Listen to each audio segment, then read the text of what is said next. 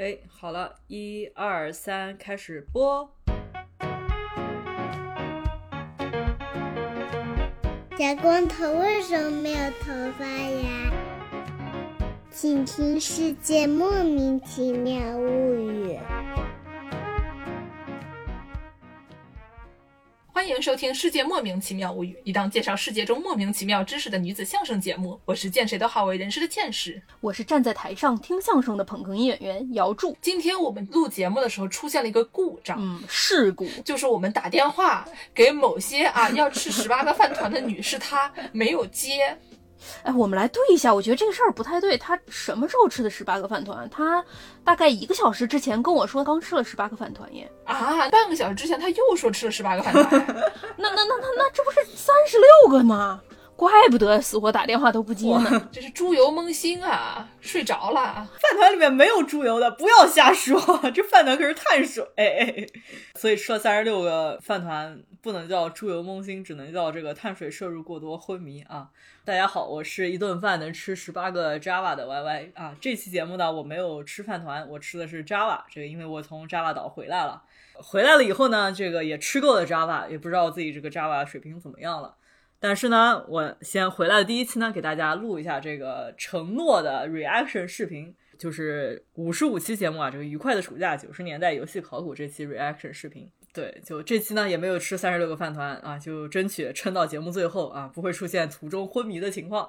那好，那我们现在继续播放。有一个词儿叫做 “food coma”，今天你们的 Y 师傅陷入了 昏迷状态呀 所以我们今天紧急叫来了一名外援啊。嗯，本来呢，我们准备让 Y 师傅介绍他喜欢玩的游戏。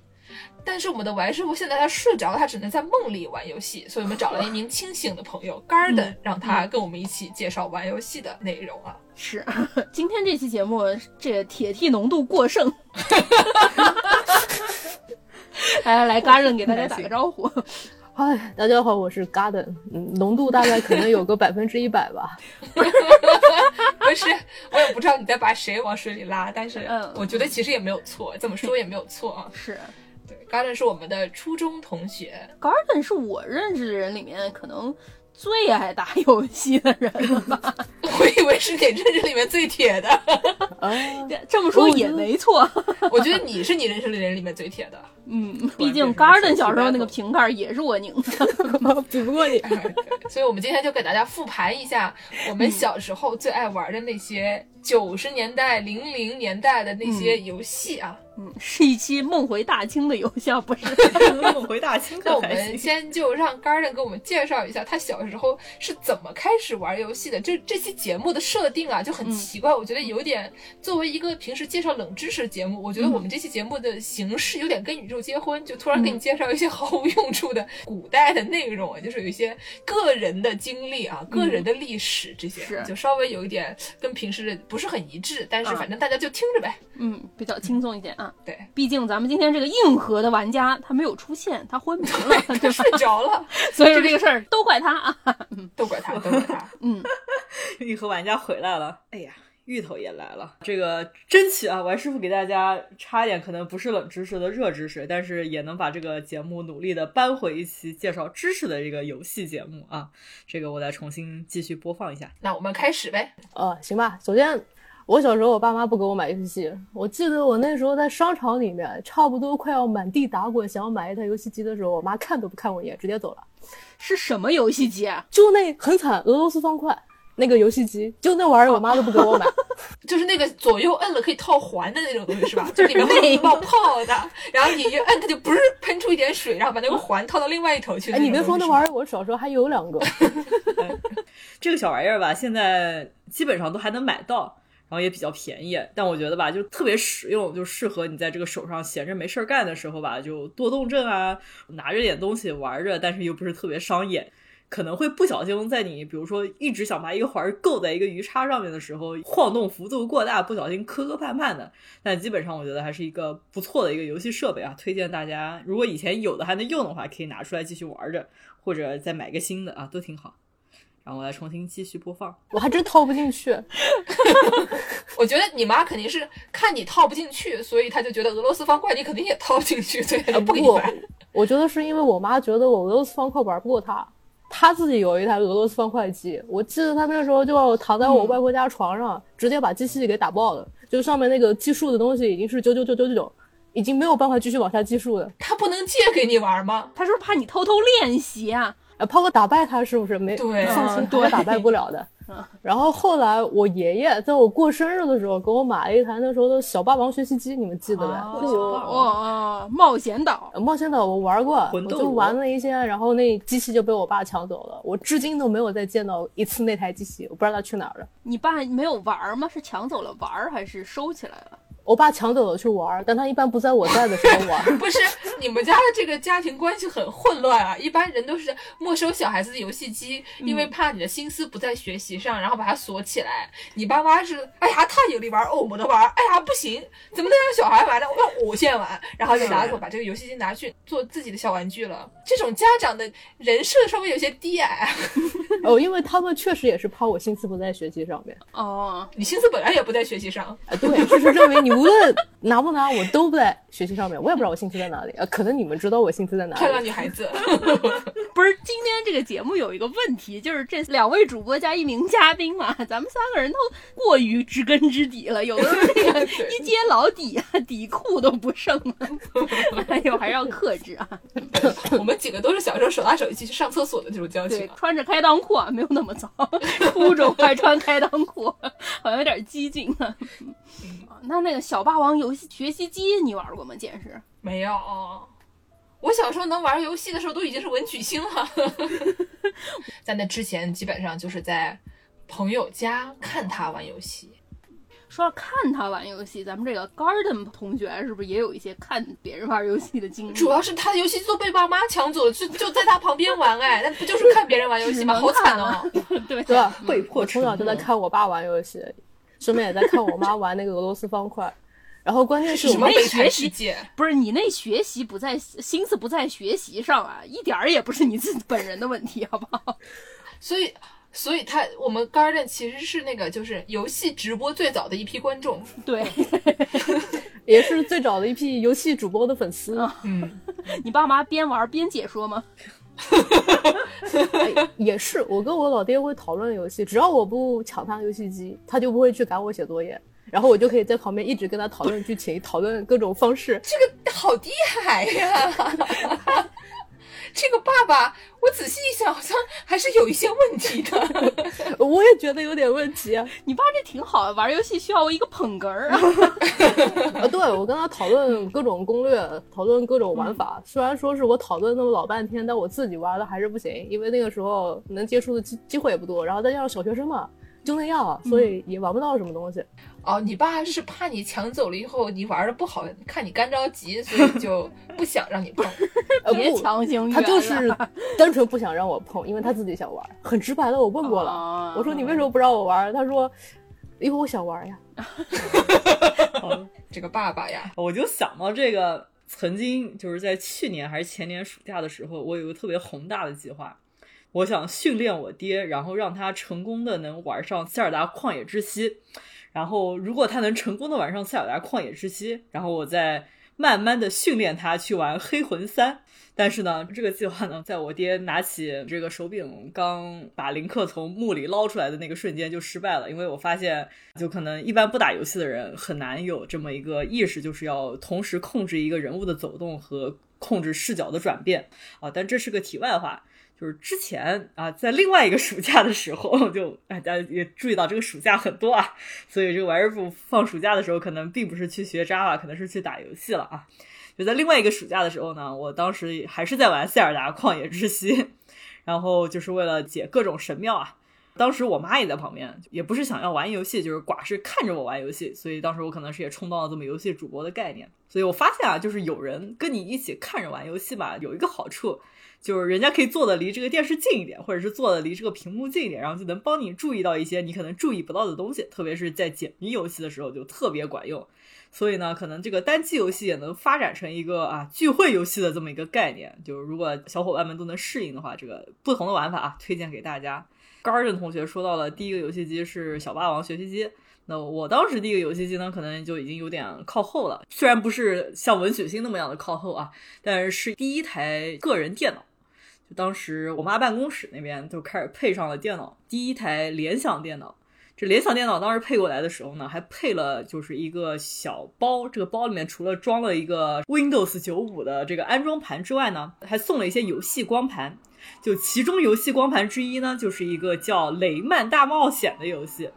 啊，就熟悉土豆厂或者是熟悉育碧厂的人啊，就知道这个《雷曼大冒险》呢是一款特别有意思的这个平台跳跃啊，或者是冒险游戏，就是也是一个很需要技巧的游戏啊。所以呢，当时我们就是一帮小朋友，全部集体围着这个电脑，就是天天在那边轮换着玩儿，就是你上去玩两关，我上去玩两关，把这个办公室电脑当成了一个街机厅的街机的概念，就还还挺有意思的。来，我来继续播放着。所以他都玩什么呀？呃，我爸喜欢玩二战类的游戏，基本上那个时候就三个：三角洲特种部队。然后盟军敢死队和突袭就这三种，然后分别是三种不同的游戏。三角洲特种部队是 shooting game 吗？射击吗？就是现在的 FPS 游戏，就是第一人称射击游戏，差不多跟现在使命召唤啊，然后战地啊差不多。吃鸡那种吗？呃，当时玩的都是盗版的，所以就主要是单人玩，玩剧情类的，一个关卡一个关卡把敌人干掉，然后呢完成任务或者把什么塔炸掉，我也不太记得了。然后。完成任务，然后下一关就这种样子。有多人模式，但是因为都是盗版的嘛，所以基本上不太可能跟别人联机。盗版的没办法多人。对我们那会儿都是什么通天阁，没有多人游戏这个模式。通天阁，我都不知道我爸从哪里弄来的，估计是从他同事那边考过来的。我有一个问题啊，你这个游戏它是什么样的形式？拿到你手上的是光盘呢，还是三点五英寸软盘呢？我不知道呀，我爸那时候就有台笔记本，然后那笔记本里面就有这个游戏，我真不知道他从哪里弄来的。三点五英寸软盘是不是有点过分？你爸有一天拉一旅行箱回来，然后说这是我新买的游戏。没有，那时候游戏很小的，那时候游戏对软盘是可能要不了几个就能装得下的。哦，对对，我小时候玩过一个什么刺猬索尼克，好像就是可以以三点五英寸软盘形式出现的。还有一些就是比它稍微小一点的游戏，就是一个软盘里面能能放俩。嗯，就说到这个三点五英寸软盘，就如果是姥姥那辈就开始玩电脑的人都知道啊，这个 A 盘这个字符呢是留给我们三点五英寸软盘的，然后 C 盘呢一般是这个光驱啊，就是是这个光盘就是可以飞出去、可以旋转的那种东西啊，就是一些没用的 小知识啊。最早的一些游戏吧，就是确实是比较小，但是也是看游戏种类吧。呃，三点五英寸的软盘好像可能一般容量也只有个个位数的那种几兆的样子。大家比较熟悉的一款最早版本的这个超级马里奥，是在电脑上玩的，可能也是这么个两三兆的样子，也是可以放到一个三点五英寸软盘里面的。但是其他可能大一些的游戏呢，基本上还是用一些啊光盘来作为载体。哦，好，我们来继续播放。那是什么样游戏？什么 Fly 是小游戏打雪仗那种吗？怎么说呢？其实它游戏挺多玩法的，但是它的视觉不太行，就是哦感觉不需要很多的视觉上的东西。就是马赛克游戏呗。对，你像素游戏好不啦这俄罗斯方块啊？嗯，那你三角洲特种部队你玩过吗？后来我后来玩过，趁我老爹不在家的时候，反正他电脑放家里面，我就偷偷玩过。结果打开就懵逼了，因为是全部都是英文菜单，我一个大字不认识。小学生嘛，那你爸还挺厉害啊！那你不是英语很好吗？应该为了打游戏，然后回头就变成了英语大声我不就只认识两单词 save 和 load 吗？啊？那也没用哈。然后我就每个按钮都点一遍试一下，然后就记着，第一个通常都是给你进单机游戏的，然后呢，第二个、第三个嗯可能都是、呃读取啊、保存，然后最后一个是退出。但是呢，有些厂商不是不这么安排他的那个菜单吗，他们很喜欢把嗯 about 放在第一个或者最后一个，然后我就经常很懵逼的点进去，然后看着一串那个 stuff list，然后直接就过去了，我我都不知道发生了什么事情，然后我只能强退出来。辛苦了，那你玩的时候这个游戏好玩吗？这个游戏本身还挺丰富的，因为就那个时代而言吧，有各种枪械，然后有各种地图，包括一些什么狙击枪啊，然后什么冲锋枪啊，我型号不太记得了，反正 AK 四十七是肯定有的。包括那个狙击枪非常牛逼的地方就在于它是可以模仿那个弹道下坠的。啊，以前不太有这些。对、我那时候基本上在那个山上，如果看到那个营地里面他们那时候有个那种瞭望塔，里面有个兵，如果我要打他的话，我必须要往上一点，否则的话就真的打不到他，直接打到那个墙。稍微带点物理引擎什么的啊。对，那个时代而言已经很牛逼了。这还是我老爹教我的。他就那时候坐在电脑前面说：“你看那边有一个兵嘛，其实那个时候看起来就是一个像素，但是我就是知道他是个兵。快乐的亲子游实然后。你老爹就边打边解说啊，你看我这个打的时候我已经掌握了啊，你需要稍微往上来一点。哎，你看我打的准不准？呃 就是在旁边捧说，哎呀，好，去你的吧！好厉害，好厉害，好厉害！我真的还其实挺厉害的。嗯，不过那时候因为像素很低嘛，有时候你在那边打了半天，那个兵就是不倒，因为你如果射中的话，那个像素会变的，就有个人趴下去了。两个像素从竖着两个叠在一起变成横着两个横的叠在一像素！然后结果你跑过去一看，你发现你打了半天是个仙人掌，因为它也是两个像素。哎呦，太辛苦了。是啊，再暂停一下，这说到打游戏学英语，基本上吧，可能也只是一些个别的单词，我觉得会记得特别熟。就是当时姥姥可能有了这个个人电脑啊，这个 PC personal computer 之后，有了几年之后，大家就进入了这个全民玩起了星际的这个年代。当然，什么书报亭啊、小卖部啊，就专门卖一些这种星际攻略书，给你介绍各个种族有哪些兵种。但是呢，如果是你玩的是单机版的《星际争霸》呢，你是可以按一个啥快捷键，然后可以开始输指令或者是输密码的，就是一些作弊系统啊啊！为了大家的游戏体验更好一点，为了大家玩的更开心一点，是有这么作弊系统这么一回事儿的。当时玩师傅还小，可能英语也不是很熟练，但是当时呢，就是因为这个玩星际玩的多啊，这个输密码输的多啊，所以当时记得特别熟的一句英语就是 “show me the money” 啊，就是加钱的这么一个指令和密码字符。所以呢，这个玩游戏还是好的啊，就可以学到一些奇奇怪怪的英语单词。那好的，我们接下来继续播放。然后这个游戏难度其实挺高的，因为它你看不清楚他是人还是仙人掌，那可不是难吗？啊包括它还有近战，因为会给你配个匕首。如果说你进个小房间里面，敌人会躲在你身后，然后直接就给你一枪，或者直接给你一匕首，你就要反应过来。有的时候按键按不出来，然后就这么挂了，重新开始 game over。嚯，变成了一个近身格斗游戏。所以我玩那么多遍，就基本上就停在第二关。我记得很清楚，沙漠的关卡，在沙漠里面打半天全是仙人掌，啊，还真是很多仙人掌。一个饼都没有，最后是被仙人掌扎死我发现这个游戏里根本就没有兵，这是什么恐怖电影啊？我最后是卡在地图里面挂掉了，因为我就到处闲逛那个地图嘛，想看看那时候地图有多大。那时候没有那种游戏啊，有些内存啊，然后一些限制概念，就真的以为游戏里面可以无限大，我就到处找它的边界。因为一般情况下，设计游戏不是在一些正常玩家不会接触的地方，他们会节省一些资源，对所以设置的时候很容易出 bug。对这点《刺客信条》它绝对是非常明白的。啊，我非常擅长卡在房间里面。我还卡在桥墩里面 擅。长卡在房顶里面。我玩刺客信条特别擅长卡住，哎呦，刺客信条，你不仅能卡住，你还能飞出去。对对对对，我那时候玩英灵殿，登上一一个船，然后那个船直接飞到了半空当中，我在半空当中还可以继续划船，划着划着划着，划到了陆地上面 上。天了，然后我以为可以就这么一直划着船划回去，结果怕跑到某一个点，突然我跟那个船就啪叽一下掉到了地上，然后很懵逼，然后那个船又飞回去了。哈。利波特的魔法世界，你这是。英灵殿真的是挺挺刺激的，那里面，哎，我觉得每一集刺客信条都是有这样，就是各种穿模的情况。所以后来不是二零七七发售了嘛，然后大家都说 bug 特别多，本刺客信条玩家进去之后觉得非常舒适，你看那些 bug 多眼熟啊，那算啥呀？熟悉的配方，家乡的味道。哎，不行，我暂停一下啊！我要给土豆厂说几句话。这土豆厂和波兰蠢驴的 bug 不是一个级别的，怎么说呢？这个啊，要站立场了，就是大家听一听啊。如果有不同立场，我们欢迎讨论。就是波兰蠢驴这个 bug 吧，是会真的影响你的游戏体验的。就比方说这种强退啊，或者是压根儿就搂不进去啊，怎么之类的。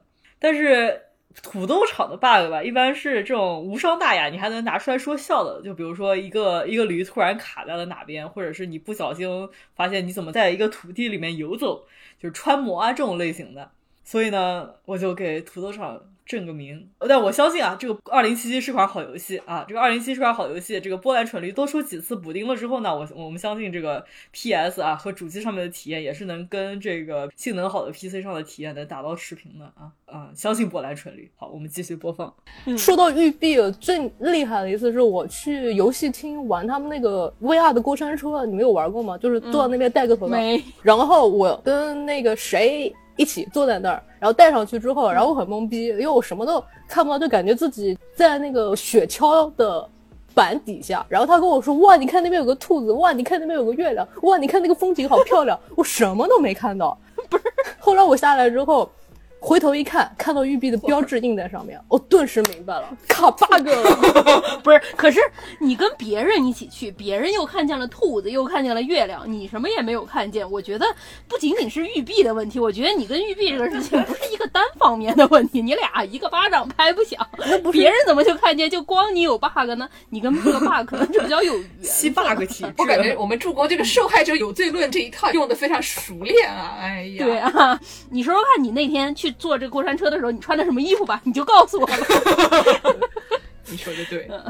咱们说回这个，看你爸打游戏啊，除了这个三角洲特种部队之外，刚才说第二款是什么来着？盟军敢死队啊，它这个游戏特别的特殊，就是它是应该叫说潜行类即时战术游戏，不是战略游戏。什么叫潜行类即时战术游戏啊？刺客信条是不是潜行类即时呃？对 bug 游戏？咱能不回茶语了吗？但已经很惨了，都要用土豆做服务器了。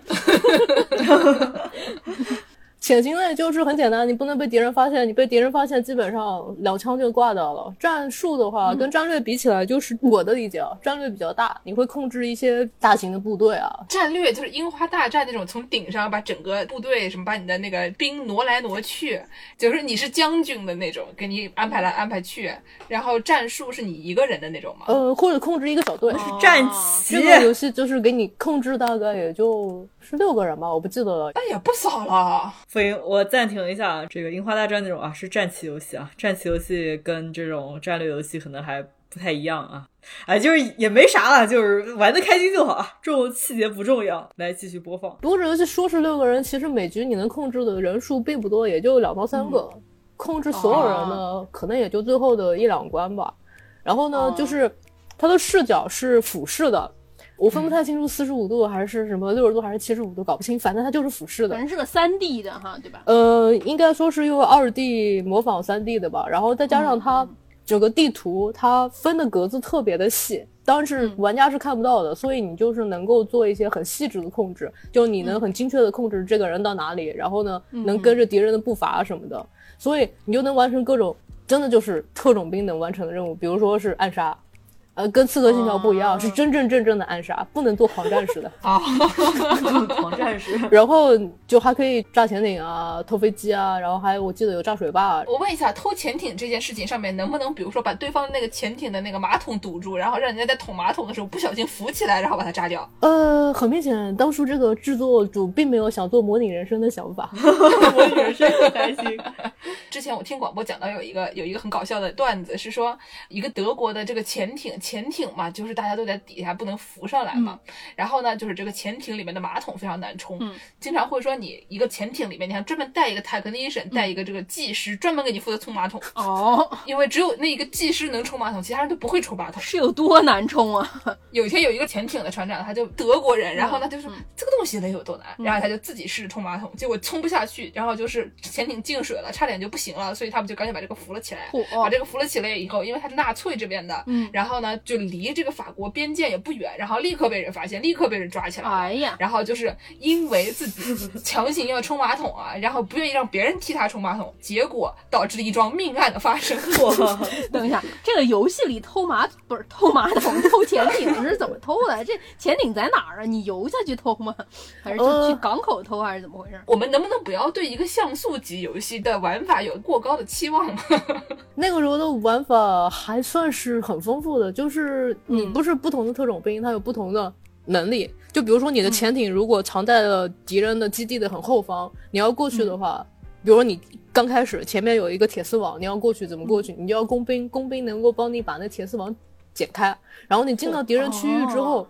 那些敌兵是会有一个视野范围的，而且因为它俯视游戏，所以你没有办法很明确的知道他有没有看你，他就加了一个绿色的一个三角的区域，嚯。告诉你敌人什么时候看到你了。然后呢，它的区域还分两个，哦一块是你就卧倒的时候，它可以看不见你；再往前面一点点的话，你超过那区域，你哪怕是卧倒的情况下，敌人也能发现你。给发现的话，基本上一秒钟之内就会变成骷髅头。我觉得这个敌人听着比你厉害他。就是比我们厉害啊，是真的厉害啊，打不过你，所以你不能狂战士吗？你只能偷偷的暗杀呀。哦，我懂了。所以说，你说它是这种战术游戏，它是一个比较考这种、有点像解谜游戏这种感觉哈。你用什么样的方式过去？可以这么说，不能硬刚，只能暗杀，让我想到塞尔达。哎，怎么寡是塞尔达的例子？这样不太好。这个塞尔达旷野之息在沙漠那块地图吧，有一个乌贼忍者的一个相当于小地牢的这么一个概念。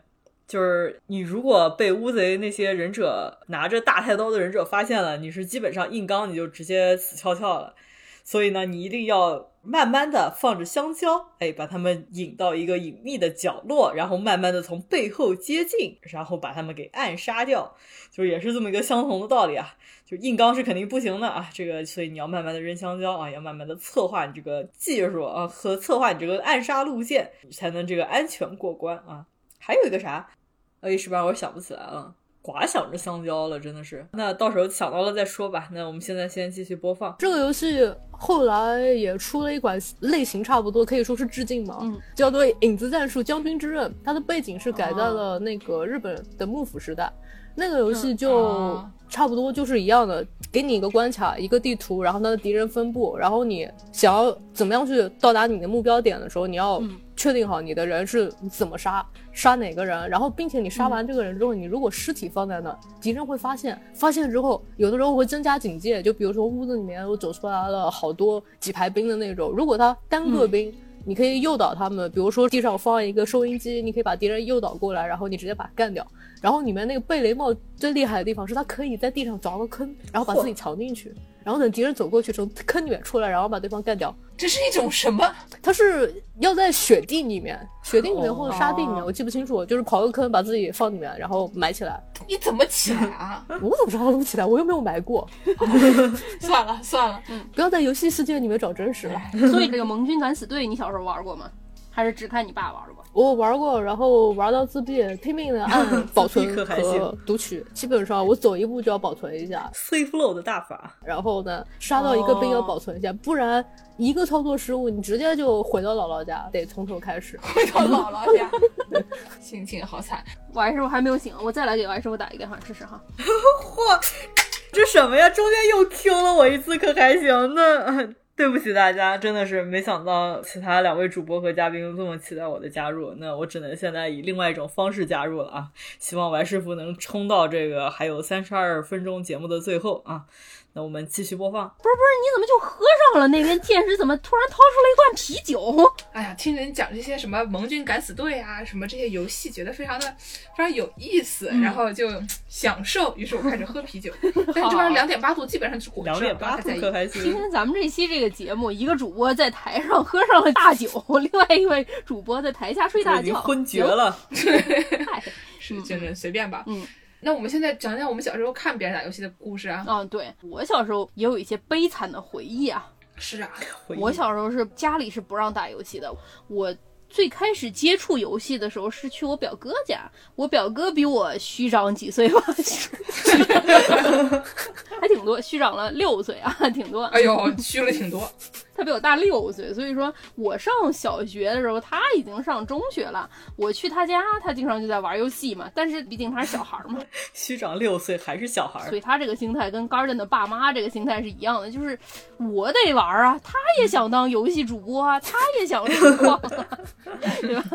我去他家的时候就充当了这么一个捧哏的角色。我记得很印象很深的是，有一年这个寂静岭刚出来的时候，哇，那可有。吓人的。哎呀，那次我强烈怀疑啊，他不是需要一个捧哏叫我来看，他的目的啊是需要有人给他壮壮胆儿，因为这个游戏 那可太吓人了。哎，我暂停一下，我记得当时啊，管师傅刚拿到 PSP 那段时间，PSP 上面也有一些寂静岭作品。当时吧，我就玩这副胆比较小，就还不知道就到底该不该玩。毕竟我曾经玩的都是一些什么无双游戏啊、太鼓达人啊这种样子的音乐节奏的游戏，或者是砍韭菜的游戏啊。所以当时我就问了一个一起上课的一个小伙伴，我说啊，这个寂静岭啊，听上去啊很刺激啊，这个故事听上去也很吸引人啊。毕竟是一个啊，你不小心就进入了一块奇怪的地方，然后可能还有什么亲情的羁绊啊，然后什么找女儿啊，然后这种类似的情节啊，听上去就很引人入胜，是吧？这款游戏呢，那我到底应不应该玩啊？我记得当时小伙伴跟我形容寂静岭给他造成的心灵创伤是，他当时玩到了一半，因为被吓着了，不小心把手上的 PSP 都扔了出去。这么一听，我就觉得，嗯。好像我应该再等一等，等自己胆子再大一些的时候再去玩《寂静岭》这款游戏。对，就现在呢，我们继续来播放啊。我们俩就在这个正午十二点，在家把所有窗户都打开，阳光晒进来啊，把后面的门打开，家长在后面吃饭、喝酒、聊天呢啊，把这个声音全都放进来，就打开了这个寂静岭啊。我觉得我们俩可能刚到那个镇上吧，就被吓死了。你现在回去玩，可能觉得。啊？为什么？为什么我当时被吓成这样？我可能当时年纪太小了，我都记不得具体玩了什么。我就记得在一片迷雾里走。后来有个好几年，一到下雾就非常害怕。你现在去看的话，你会发现从迷雾里面走出来的是穿紧身衣的护士，所以你应该不会再害怕了。不是什么意思呀？呃，就是里面很多的怪都是护士形状的。然后呢，当初好像寂静岭拍了一部电影，然后那部电影里面要模仿这个怪的很多就是演员，其实就是穿了一套紧身衣。哦，我现在看的话可能会有点小兴奋哈。什么？什么是这种展开？这样？怎么回事？怎么这样？不是我浓度很高吗？高给你看呀。这浓度真的有点高哎。意为了浓度高而浓度高。啊，我暂停一下，我觉得。还是不一定吧，害怕的话还是害怕的，毕竟欧美的这种恐怖游戏都是一种 jump scare 的一个过程。提到的恐怖游戏啊，再另外插播一个，当时跟这种欧美恐怖游戏相对应的，就比如说和《生化危机》啊、《寂静岭》啊这种相对应的这么一款另外一个系列游戏，就是《零》系列这款游戏啊。就我师傅小时候没有 PS Two 这种类型的主机，所以这款游戏也没玩上。但是呢，这个也是一款我觉得特别引人入胜的游戏。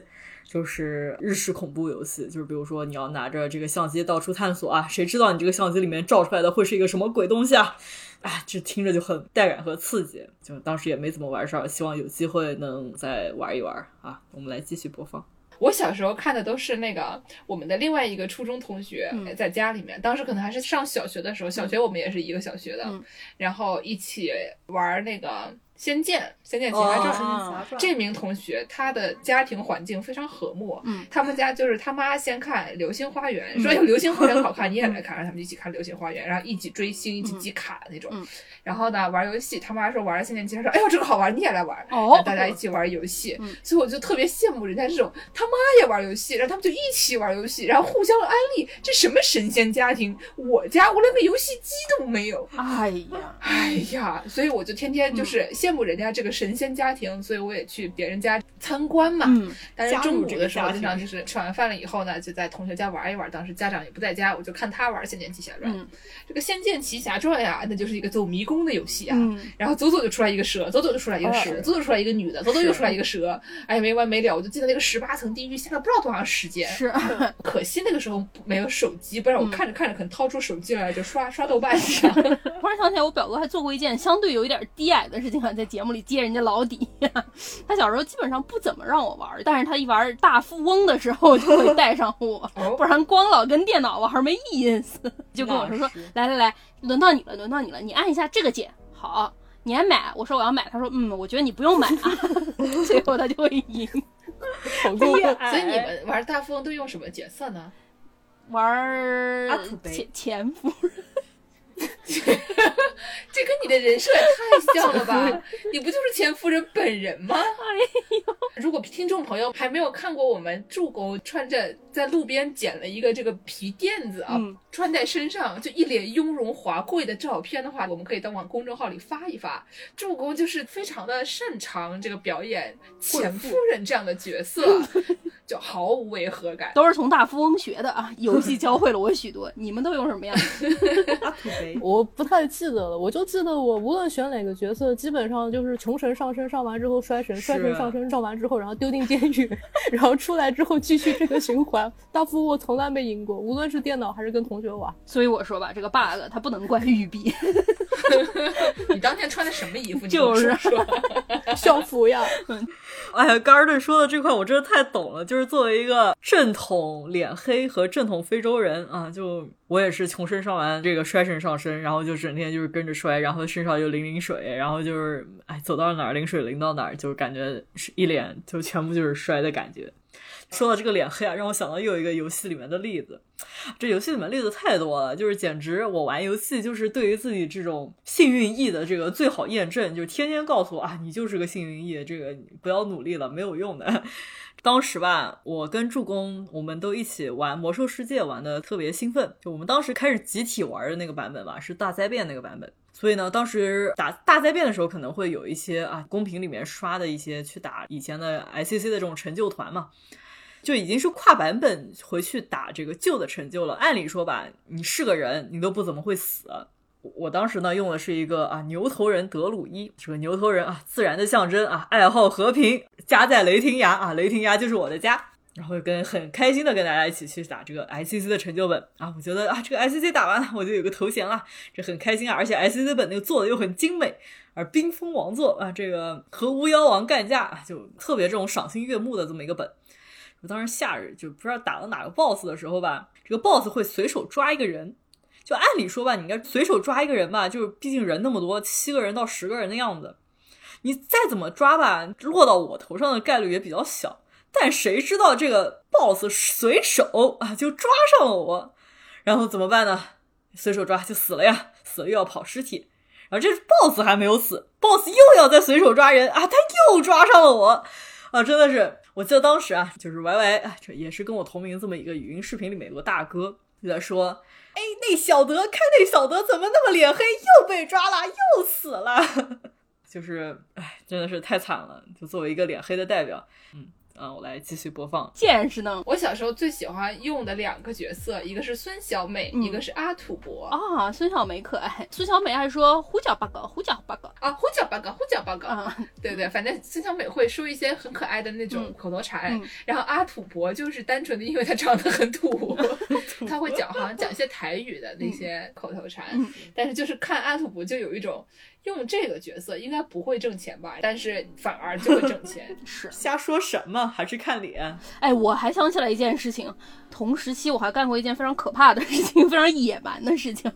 我表哥他们小时候还会玩一个游戏，叫做《拳皇九七》，大家知道吗？谁又不知道呢？哪个表哥不玩呢？青年老师最爱玩的，谁家的表哥不爱玩呢？这个游戏它是有一定秘籍的啊，会玩的朋友应该知道什么上前下前拳啊，你可以背住，然后把它摁出来，是一个熟能生巧的游戏。但是作为一名家里并没有游戏机，也没有手柄，也没有电脑可以玩游戏的小朋友呢，我是没有这个条件去练习这些按键走位的。所以当时我哥他弄了一个可以插在。电脑上面的手柄，然后我们俩就打这个拳皇九七啊。为了能打过他，我就使出了我最会的绝招，叫做乱拳打死老师傅，就点到手柄错哎。好不容易呢，跟他打了一个晚上，赢了他一次，回家大拇指上。搓出了一个大概有一个手指关节那么大的水 泡，那个！刺激！肿了两然后变成了老那咱们不是看这些相对形象都不是很高大的人玩游戏，咱们再说一说 Garden 是什么时候开始自己玩游戏的呢？差不多就是小学时候不是有计算机课嘛，哦，然后那个时候在那哦种硕大无比的机房，进去之后每个人还要穿鞋套，然后坐在那种 CRT 显示器那种超大的一个，咣一下放在桌上。计算机课嘛，老师虽然会在到处巡视，但也管不过来，所以就是还是有机会可以玩的。哦，是我那时候就从隔壁男生那边看见他在玩一个我现在知道叫做 Game Boy 模拟器，那时候我不知道是什么东西。对，我那时候就看有一个移动的小人在走来走去，然后时不时还有一些闪烁的画面，有些看不懂对话冒出来，那不是游戏是啥？你说对不对？然后我一下课就跑过去问他说：“这游戏能不能告诉我怎么玩？”小哥其实挺好心的，然后呢把那玩意儿拷给我了。结果他拷给我的是模拟器本身的东西，我那时候不知道模拟器要玩，你还要找到游戏程序，对不对？然后我一回家之后，打开一机器，傻了，它就弹出一个窗口，让你打开文件。我说我打开啥呀？这些东西看起来都不像游戏啊，那怎么办呢？这个同学有点不厚道，那也不教教你。不，其实我觉得他可能自己也不太懂。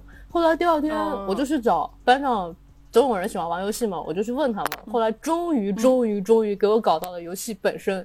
我那时候打开第一次还是傻了，因为它是日文的，一个字都不认识。而且那时候的游戏因为容量比较少嘛，然后再加上玩的小学生会比较多一点，他们放的都是平假名和片假名，哦，对对对连对对汉字都没有。哎呀，那个可太难了，啥都看不懂。对啊，一般的日文你怎么靠一点汉字能稍微猜一猜啊？全是假名，可就是没办法了啊。我现在也好不容易假名都记住了，片假名还剩几个，真不容易。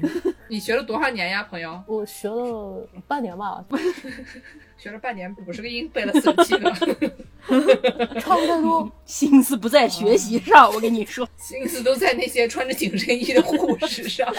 哎呀，过于些了。所以你当时拿这个模拟器打的是什么游戏啊？我玩的是口袋妖怪，哎，我现在应该也叫神奇宝贝精灵、宝可梦，宠物小精灵、叫宝可梦精灵宝可梦，不是单纯的宝可梦。哦，官方的啊译名是精灵宝可梦。然后我玩的是第一个版本是那时候叫口袋红，对对对。然后我拿到的还居然还是一个改版，我完全不懂。什么叫改版？改版就是有一些民间大神或者有些盗版商，他们会修改一些游戏的数据，有的是比较好的，帮你把图解全部加进去。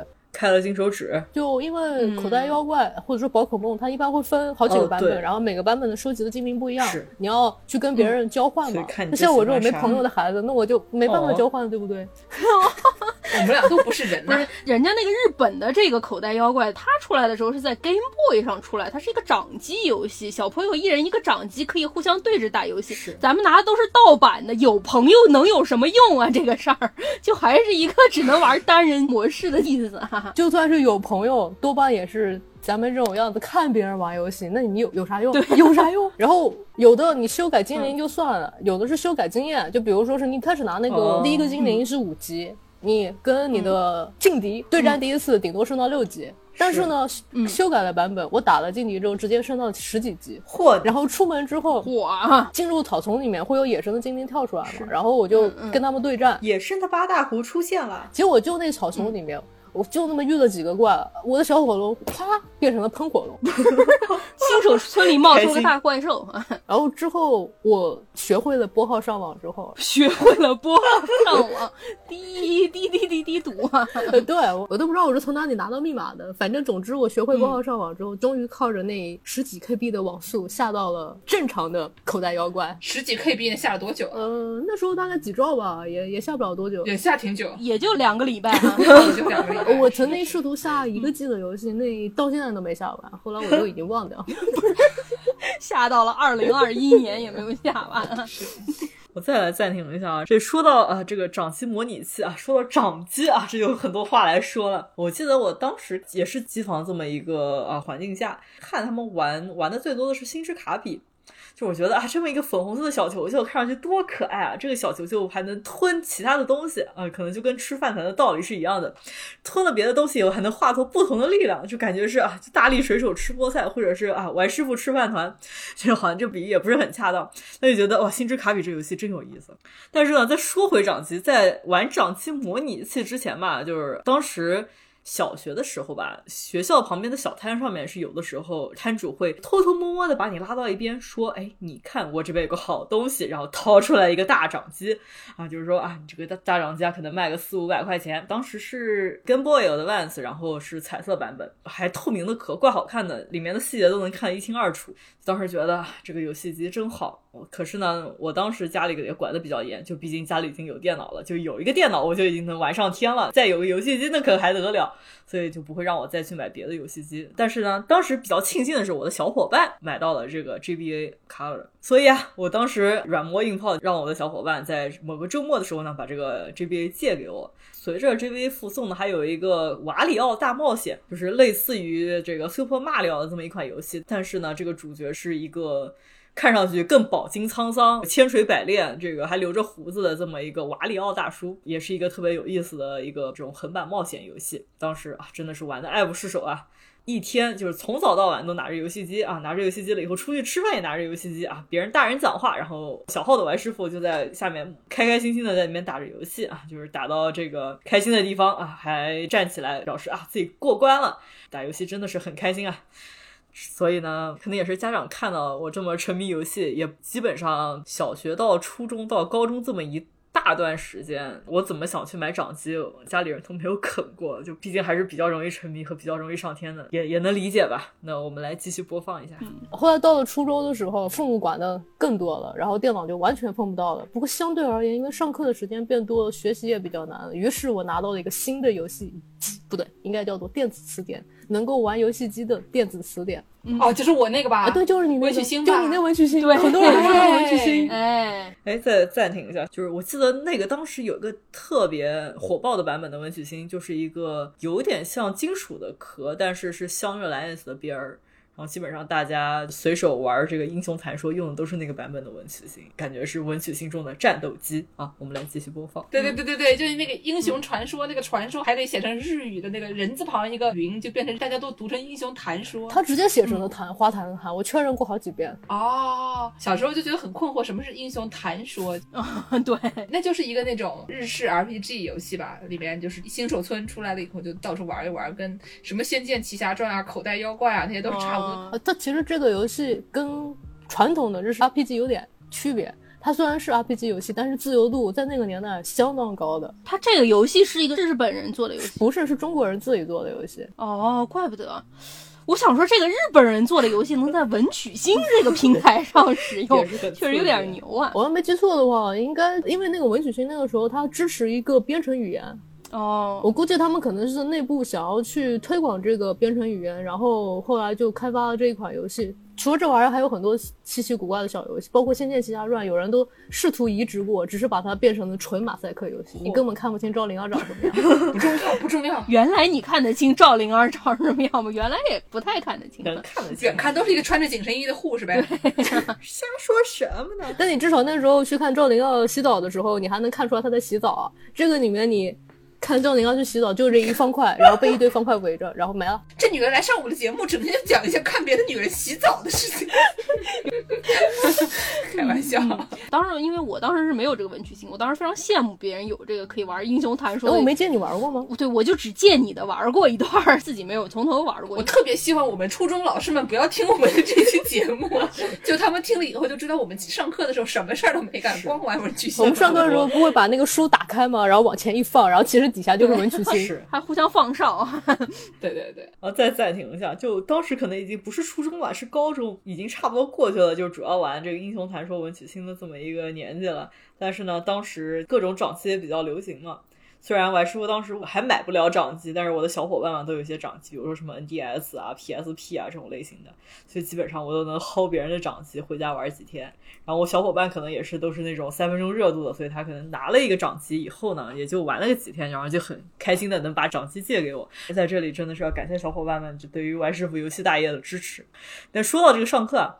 当时也是一个塞尔达，也是在 NDS 上的一款吧，是可能是十之敌还是什么之类的，具体版本我记不清了。就是小伙伴就带着 NDS 来学校，当时我师傅觉得哇，塞尔达真新奇啊，就在课间的时候呢借过来玩了一下，然后在这个中午午休的时候也借过来玩了一下，当时觉得哇，这个的真的是。交互用的真的是做的特别好，就是你进了一个迷宫吹蜡烛，你还要对着这个话筒啊，就是游戏机上的麦克风吹，然后你才能把这个蜡烛给吹灭。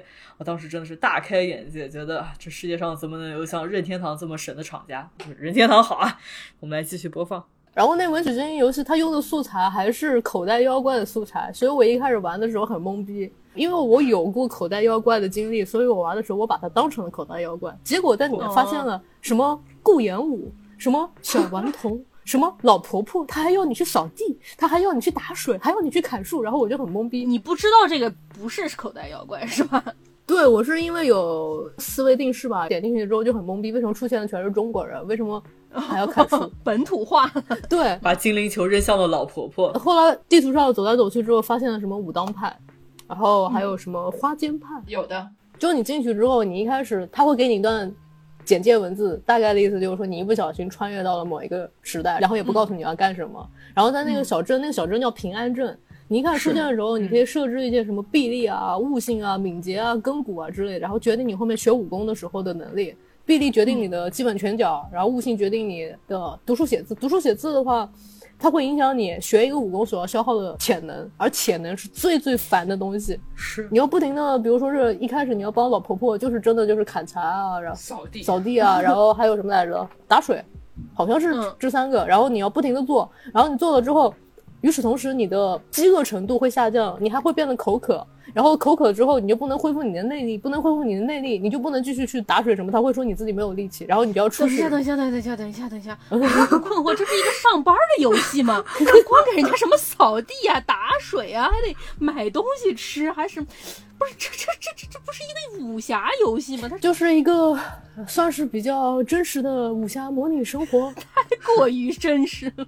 我觉得就是因为以前的游戏，你都得把你的行为转化成一个基点，嗯，就是因为就你那个显卡，你也搞不出什么花头来，所以基本上都是把能做的一些非常简单的事情，戳戳戳的这个事情反映到一个数据上，再通过这个数据，然后积累一个数据，达到一个你想要达到的程度。所以我们小时候。玩的心跳回忆，你还记得吗？嗯，它也是一个上班游戏，你还记得吗？是。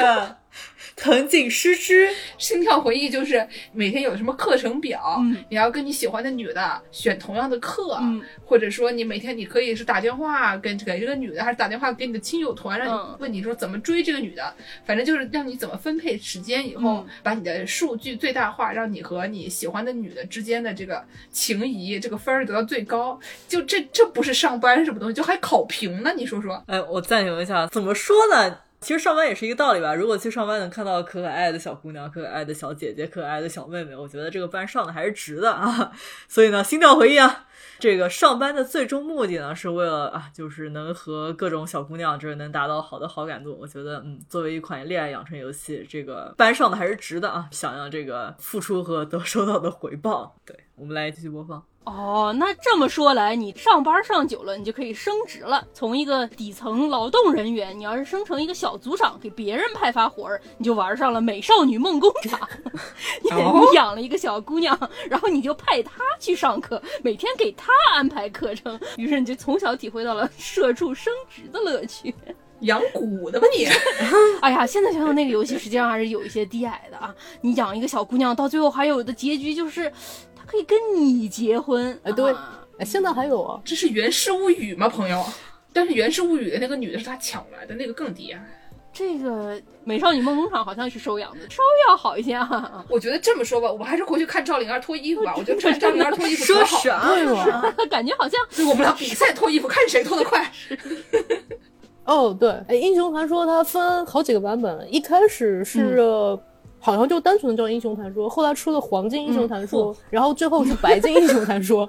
白金英雄传说它从二 D 的变成了三 D 的，不怎么变呀？就是也没有变成真正真正纯三 D 了，它只是你的人物你能看清楚了，然后你可以上下左右走了。虽然还是本质上是二 D 的，而且在那个小屏幕上面，地图只能显示几格，你经常走着走着，你根本不知道你在往哪里走。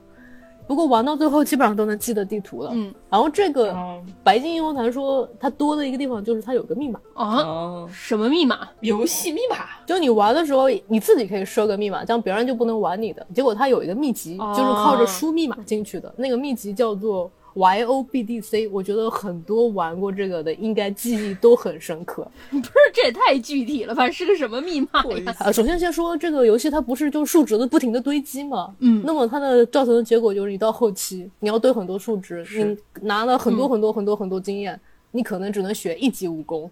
然后你学了武功之后，你要打坐，一开始打坐就刷刷刷一条一条就过去了，等到最后你打坐一次，你要放在那里等一节课，然后等到文曲星没电了，你都没打完。天哪这个计量单位等一节课。哎呦，嗯而且以前的文曲星那是放电池的吧？嗯，有充电的，但是充电的基本上后期电池要不电池坏了，要么就是接口嗯插不进去了，因为那个充电的接口特别小，很容易就断掉或者怎么样。嗯然后这个密码说白了就是给你后台修改权限，哦，你可以修改你的经验，修改你的各种数值。最关键的是，这游戏里面居然还要决定人的长相。不是什么，看得清 吗，不是像素的吗？对呀、我就觉得你这个俄罗斯方块拼出来的脸能长什么样啊？但是它能够写出来啊，就比如说你一进你的系统菜单，然后你看你的属性，然后结果属性上说你长得歪瓜裂枣的，说你长得跟妖怪一样，你心里舒服吗？不是它属性上面有你的颜值是吗？所以文曲星玩坏了吗？换了，换了两台了，那这也存档是能从之前一台的吗？不行不能？就是只能从头玩是吗？而且现在你想弄一台怀旧的文曲星可难了。哦我那时候在淘宝上看到一个能够玩那个英雄传说的型号，然后我买了台机器，人家死活不愿意发货。后来我好不容易在闲鱼上面翻了两台，一台是可以玩白金英雄传说，还有一台是后面的彩屏的。文曲星那个彩屏的文曲星里面也有更新版的英雄传说，但我没怎么玩过，因为高中的时候我的文曲星都不在自己的手上，全给别人借走了，所以我真的没玩过。好惨啊！哎呦，哎，我再暂停一下，这太好笑了。就是最近不是呃，不是最近吧，前几年各种掌机就是停产了嘛，就 PS Go 也是停产了，就基本上买不到了。所以当时挺多人在网上买一些古早掌机啊，就是回家作为珍藏这种情况。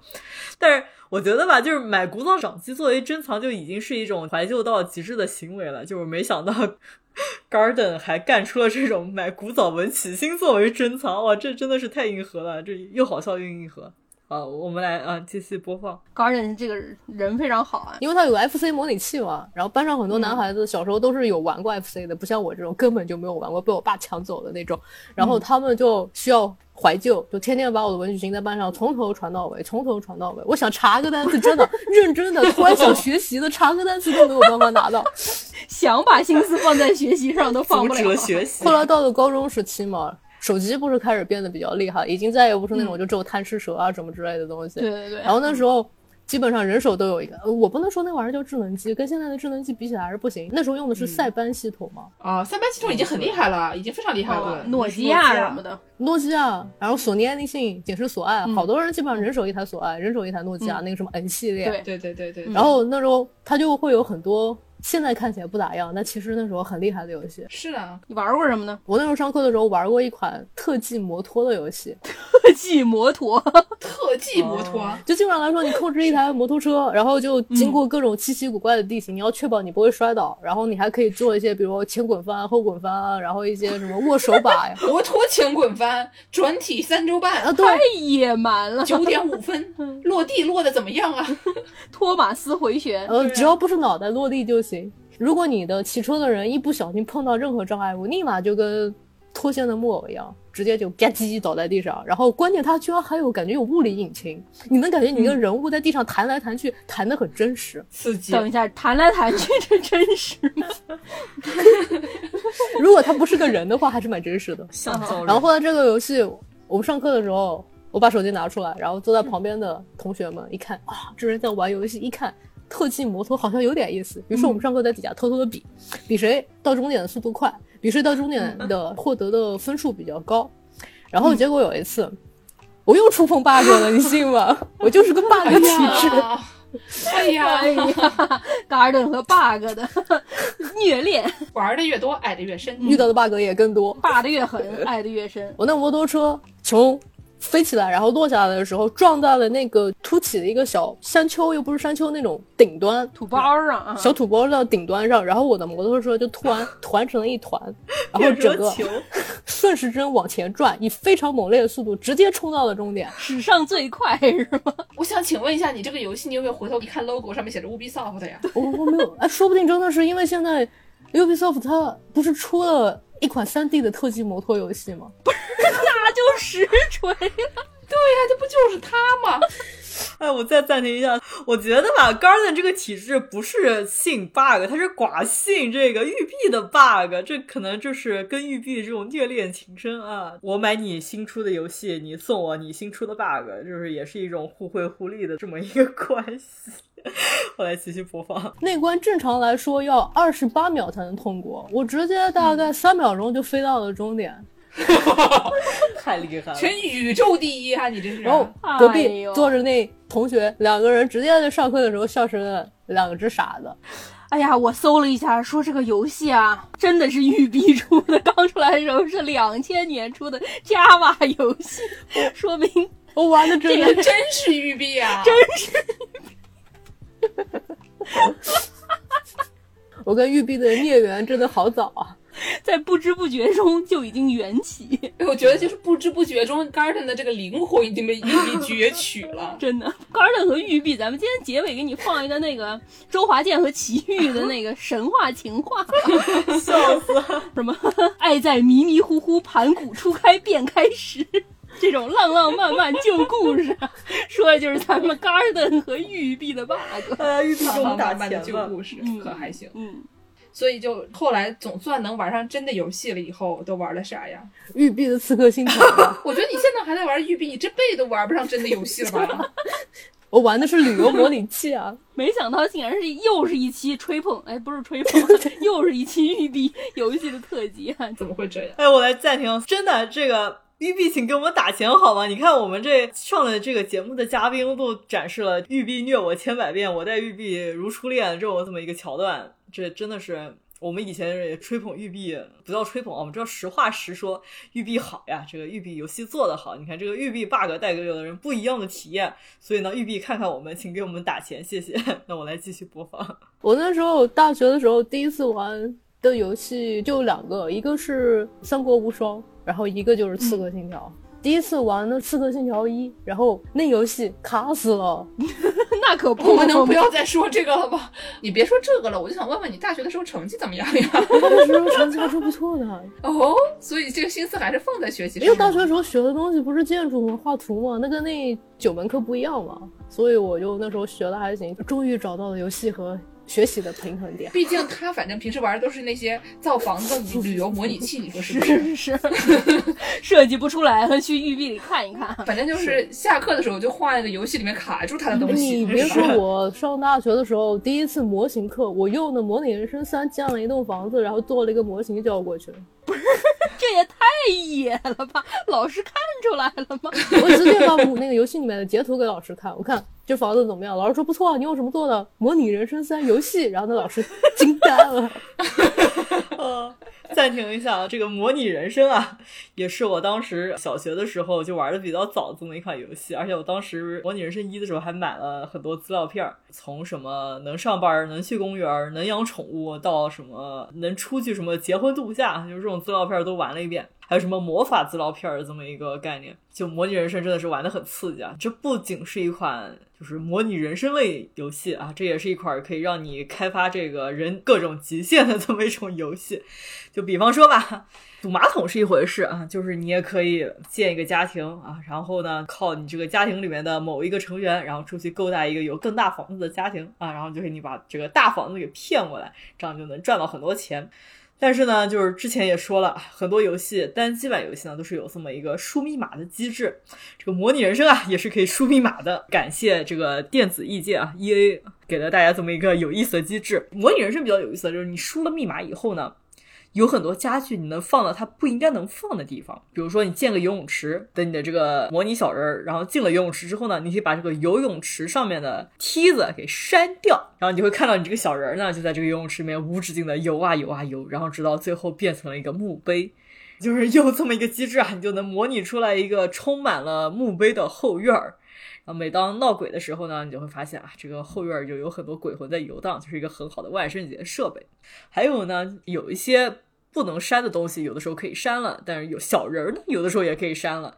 而且每次你删完小人了之后呢，这个小人过一阵子再出现，就是一种满血状态复活，所以就会很怀疑呢。当你删了小人之后呢，这个小人到底去哪里了？去了哪一个次元？经历了一些什么？然后才能以满血的状态复活？如果大家经常逛豆瓣呢，豆瓣上还有个模拟人生小组，都是一些特别有意思的地方，就是大家开发了一些千奇百怪的一些玩法啊，开发了一些千奇百怪的故事，就是书写自己的模拟人生，都是比较有意思的，可以逛一逛啊，推荐给大家。说到模拟人上，我觉得就再提一嘴吧。模拟城市啊，也是一个很有意思的游戏。就很多时候会发现呢，建城市的这么一个过程吧，比不上你这个看着这个城市有了一些毁灭的这么一个过程来的有意思。模拟城市，我记得当时好像玩的是模拟城市四吧，大概也是在啊姥姥有了电脑，过了这么几年的这么一个时候。然后这个模拟城市四呢，就有很多这种灾难系统啊，比如说有什么陨石啊、哥斯拉啊、地震啊什么的都可以。然后你就可以看到你好不容易建的一个城市，然后毁灭了。现在想想，这些这种建造啊、经营类游戏，其实可能跟动森也是差不多这么一个套路、一个道理。所以说啊，动森能火，可能也是基于这么一个大家都喜欢找个小空间折腾折腾，摆摆家具啊，摆摆自己的小人儿，然后和一些虚拟的一些岛民啊进行交互的这么一个心理。经营类游戏好，经营类游戏还是有出路的啊！来，我们来继续播放。那你后来用 Minecraft 做过吗？呃，没有，因为后来在玩 Minecraft 的时候已经开始工作了嘛，然后呢，每天都画图嘛，下班了回去还要建房子，谁干呢？对，哎，我要讲一个笑话，朋友们，我今天去见我导师，我导师有两个小孩，一个刚上高中，一个大学，然后呢，他就说他两个小孩在家里面就玩那 Minecraft，然后说他儿子就那个年纪比较大一点的那个，最近在家里面琢磨怎么用 Minecraft 造一套 WiFi 系统。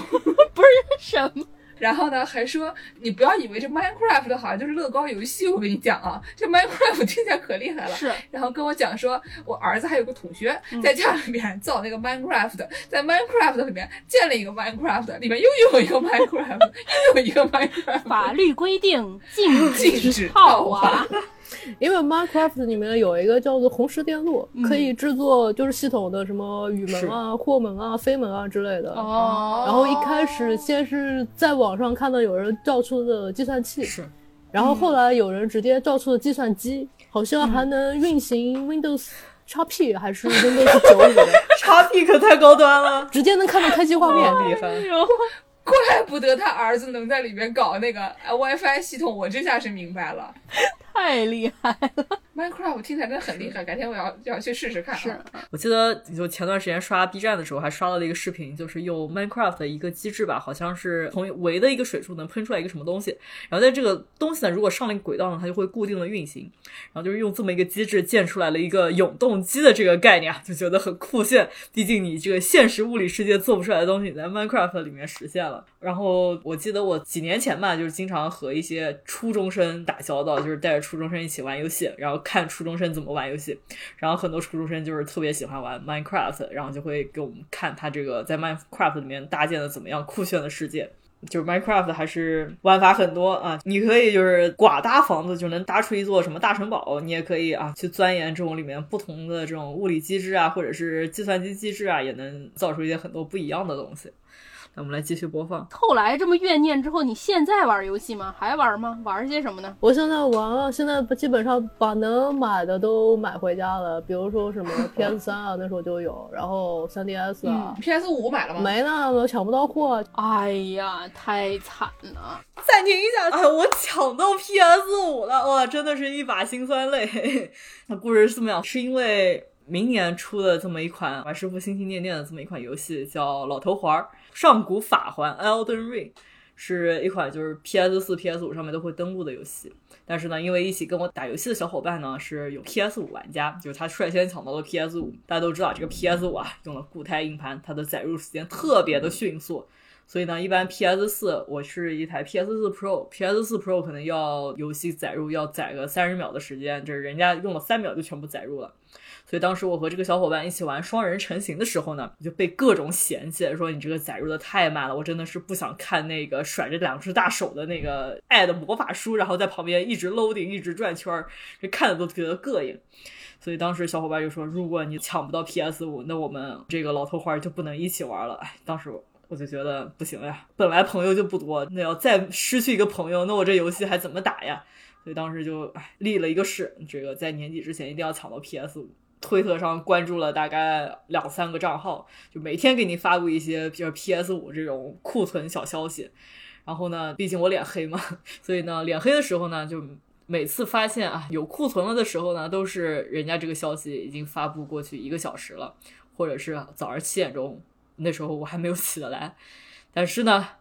过了这么久啊，我终于啊，大概是抢了三四个月之后吧，我就终于在这个沃尔玛啊，沃尔玛上面抢到了 PS 五，还发货了，就哎特别开心啊，觉得明年的老头环也有了着落啊，小伙伴也不会丢失，然后就能大家开开心心一起打游戏啊。如果到时候我们节目还在的话，我来给大家汇报一下 PS 五打老头环的成果。啊，我们来继续播放一下。但是大家听听看，这就是小时候爸妈都自己玩游戏不给他玩，他于是现在就都买回来，连《英雄传说文曲星》都买回来，这个怨念好像有点深啊。而且我爸妈前段时间说我游戏玩太多了，要锻炼。我一想，对，有道理。于是我买了个 VR 回来打乒乓球，拿出了健身环。你买个乒乓球桌回来不好吧？那不行啊，那打了隔壁邻居有意见啊。然后我想想看，那就买个 VR 吧。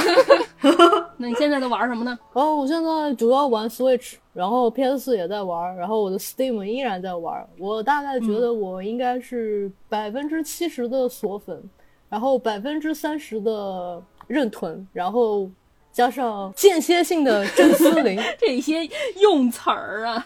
我就想问问，任天堂股票买上了吗？索尼股票买上了吗？没钱啊，当不了真真正正的股东啊，只能当精神股东了。嗯，说到这个，给大家说一个熊美玲给我友情赞助的一个关于她小时候偷偷玩掌机的故事吧。好耶！她说她小时候也是，爸妈都不让玩游戏，也不让买掌机和主机，所以说她有一年终于存够了压岁钱，买了一台。Game Boy 是偷偷买的，然后他把它买回家，偷偷藏在他们家的洗衣机下面。我靠！每次上厕所的时候，从洗衣机下面把它摸出来，坐在厕所上玩一会儿。上完厕所玩完了，再把它给塞回去。他爸妈愣是没有发现，只觉得这个娃是不是最近得去医院看看？感觉这个上厕所的时间非常的长啊，对对对，而且还非常的频繁。他就一直就藏在洗衣机下面，一直都没有发现，就一直都没有发现，也没有因为漏水。什么的，我给它泡烂了。那以前那种电器能用很久吗，而且底下是垫起来的那种吗。美玲了不起，从小就能看见爱，聪明。不像我们这种乱拳打死老师傅的，只能通过苦肉计，皮肉之苦。我现在啊，发现有一个非常悲惨的问题，就是我们的玩师他妈还没有起。呃，现在我再来暂停一下，再说一下这个藏游戏机的事儿。就是因为家里家长也知道我是一个从小有了一台游戏机，或者是有了一台能玩游戏的设备的人，就能上天的这么一个啊小娃，所以呢，这就证明了游戏设备不能多，要不然的话，真的就在天上下不来了。所以当时我家里主要的游戏设备呢是一台电脑，但是家长就觉得，哎，这个有电脑已经上天了呀，就是玩了这么多游戏，天天就泡在电脑上面打游戏，这样多不好呀。所以，嗯，当时我妈呢，就主要是会把这个电脑的电源线藏起来。这个藏电源线的地方呢，千奇百怪。后来呢，我学会了一个技能，就是在每次我可以玩电脑的时候呢，就告诉我妈啊，我可以玩电脑了。然后我妈就会把我赶到另外一个房间，然后就不让我看到她把东西藏在哪，然后去把那个东西摸出来。但是呢，我当时就长了一个心眼，我就偷偷摸摸的啊，就是注意着这个我妈的走向，在房间里的走向，可能这也是一个暗杀，不对，不叫暗杀啊，就是这个隐藏的这么一个刺客技能。我就会悄悄的听这个我妈在这个房间里的走向，然后大概听到这个什么柜子门打开了啊，什么东西又像被动过了的感觉。然后等我妈把这个电源线交到我的手中，我大概脑子里面就有一个这么印象，这个电源线可能会藏在哪。然后呢，后来就会等家长不在家的时候呢，偷偷摸摸的去摸这个电源线，开开心心的玩游戏。然后玩完了以后，在家长回来之前，再把这个电源线放到原来的地方。我真的觉得小时候真的太机灵了。来，我们来继续播放啊，来看主播们是怎么吐槽我还不接电话的这么一个事情。嗯，怎么办呢？王师傅可能今天已经睡过去了。王师傅，我们当时在准备这期节目的时候，哎，怎么暴露了？不是临时拉的外援。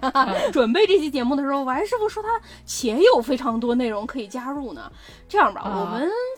让我王师傅回头给我们加一个那种好莱坞大片儿。你要是买那种蓝光碟啊，它一般都会有导演的那种评论音轨。这样吧，我们把这期 咱们仨录的这三个音轨给他发给王师，叫王师在中间插入他的这些评论啊。我觉得这个不行，我觉得这个不行，你知道吧？这样就让他们太容易了。嗯，我们就应该跟这个听众们说，嗯让他们整天积极转发、点赞、评论，达到一个什么样的数量，嗯我们就把王师的评论音轨放出来，哦，是一个这个典藏版，是一个典藏版的概念。太会了。那说到典藏本儿，那我再来给大家说另外一个这个典藏版的小故事。当时，呃，我好不容易软磨硬泡吧，可能到了高二、高三的样子，就是终于，就是我妈让我买掌机了。当时的 PSP 已经从一千变成了三千了，这可见这个时间过了多久。就是心心念念想了四五年的 PSP 终于能买到了，已经变成三千了，真的是物是人非啊！当时呢，班上可能还有另外几个小伙伴就一起也是打算开始买掌机了，就是买这个 PSP。然后当时就大家一起约好了去这个南京的小伙伴比较熟悉吧，南京市鼓楼区，可能在鼓楼医院附近吧，有这么一家叫风云电玩的店。毕竟当时买游戏机还是要靠过实体店嘛，那实体店他们是唯一的这种水货渠道啊，可能价格上面也不是很厚道。但是当时大家就特别开心，觉得啊，终于可以买游戏机了啊，兜里揣着几千块钱，开开心心的跑到这个风云电玩，然后跟老板说啊，老板我要这个红色的 PSP 三千，这当时拿回家就特别开心。然后后来小伙伴们整个假期的时候出去，经常跑到这个附近的汉堡王，或者是跑到附近的麦当劳，然后进行一种联机行为，就大家一起聚在一起啊，打怪物猎人 P two G 啊，真的是啊联机好啊，而且是这种面连掌机的感觉，就是体验就是特别好，跟这种网上联机的概念还不太一样。就毕竟大家面对面啊，就是什么样的表情都看得一清二楚，然后什么样的操作也都看得一清二楚。如果不小心打得上头了，还可以直接约出去干架啊，就都都是特别有意思的事情。那我们来继续播放，最后三分二十一秒。这样吧，我们说我们这个，如果这期我们的小宇宙的评论能到个二百，嗯，对吧？大家都在这个评论区200跟我们说一说，嗯好好的讲一讲你们小时候都是怎么玩游戏的。哎，我们就把玩师的这个典藏嗯音轨放出去，好的，就这么决定了。就这么决定了。哎，不写评论的都是小狗，小狗也很可爱，也可以做小狗。嗯，做蒸饭啊，对再暂停一下，小狗可还行？我觉得应该是专门找一期，然后就是来给大家说说这个什么当年联机的故事，然后这种互联网游戏或者是这种联机游戏的这种性质的这种发展，希望有机会吧，来跟大家聊一聊。那我们来继续播放。那我们这个节目最后，我们是给大家放你刚刚说的那个歌吗？神话情话。为，了纪念 Garden 跟育碧的 bug 千年以来的虐恋，给大家放一首 对唱歌曲《神话情话》。欢迎大家收听，嗯，感谢 Garden 今天来给我们临时做外援支持。假装的临时啊，嗯耳机都买好了。感谢收听《世界莫名其妙物语》，您可以在微信公众号、微博、豆瓣关注我们，也可以在爱发电平台给我们打赏，获取更多蒸饭和芋头的可爱小照片。您可以在微信公众号后台回复“加群”，加入寺庙农广粉丝群。获取更多被拉去做农活的机会。整天就吹说做农活，其实没有人真的被拉去做农活啊，真的没有都是加进去很大概率这期节目放出来之后，大家就一起讨论讨论小时候是怎么打游戏的，打了什么游戏。但是你们不要上群里讨论，上小宇宙去讨论。嗯，行吧，那我们下期再见。再见。拜拜。来感谢大家收听 reaction，也感谢大家之前的这个热烈评论啊。那我们给大家听完神话情话，要不要给大家再听一首《千年之恋》呢？毕竟也是同样的描述了这个我们的嘉宾 Garden 和玉璧之间的虐恋情深啊，持续千年。那我们下期节目再见。穿越